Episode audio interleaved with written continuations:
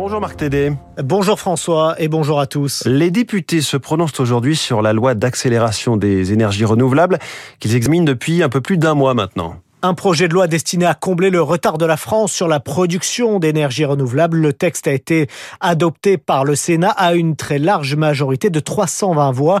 Seuls cinq sénateurs ont voté contre. Parmi ces principales mesures, la reconnaissance de l'intérêt public majeur pour les projets d'énergie renouvelable, disposition clé du texte qui avait été initialement supprimée lors des débats en commission. Détail Jules Nissen, président du syndicat des énergies renouvelables. Ça signifie qu'aujourd'hui, quand on fait un projet d'énergie renouvelable, eh bien, il est considéré par principe comme étant d'intérêt public majeur. Qu'est-ce que ça a comme conséquence?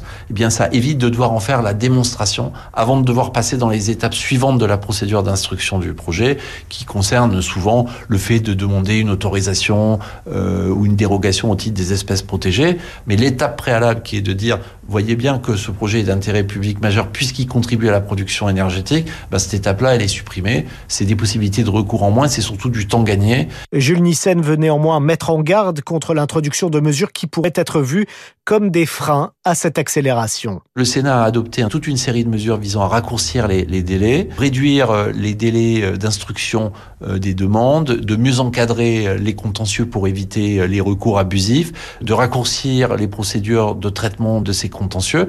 Donc ce sont des choses très techniques, mais qui représentaient vraiment le fondement initial du projet de loi, c'est-à-dire libérer des freins administratifs pour pouvoir accélérer. Et ça, ça a disparu euh, du texte à l'Assemblée nationale. Autre innovation de la loi qui divise les différents acteurs de la filière renouvelable, les zones d'accélération choisies pour l'implantation d'infrastructures.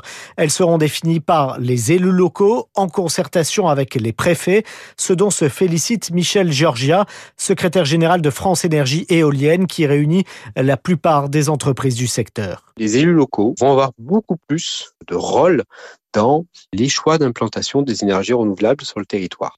Dire, moi, sur mon territoire, je pense qu'il faut que les énergies renouvelables, notamment l'éolien, se déploient dans telle zone. L'engagement pris par l'État en lien avec les élus, c'est-à-dire que sur ces zones d'accélération, les processus d'instruction et de raccordement seront facilités. Tout autre sentiment chez les professionnels du photovoltaïque représentés par Daniel Bourg, président du syndicat Enerplan et de la Générale du solaire. Il regrette ces zones d'accélération. Elles ne servent à rien pour nous, soyons clairs, en tant que solaire. C'est quelque chose sur lequel on considère que ça n'a aucun intérêt puisque de toute façon, nous, nous discutons avec. Les collectivités locales, elles sont déjà totalement en contrôle de ce qui peut se passer dans le solaire. Et euh, on va simplement remettre une couche supplémentaire, une nouvelle qui va se rajouter à toutes les autres. C'est une complexification inutile. Quoi qu'il en soit, le texte qui sera voté aujourd'hui ne sera pas définitif. Députés et sénateurs devront ensuite trouver un compromis entre les deux projets de loi votés par chacune des assemblées, sans doute d'ici la fin janvier. Merci, c'était Marc.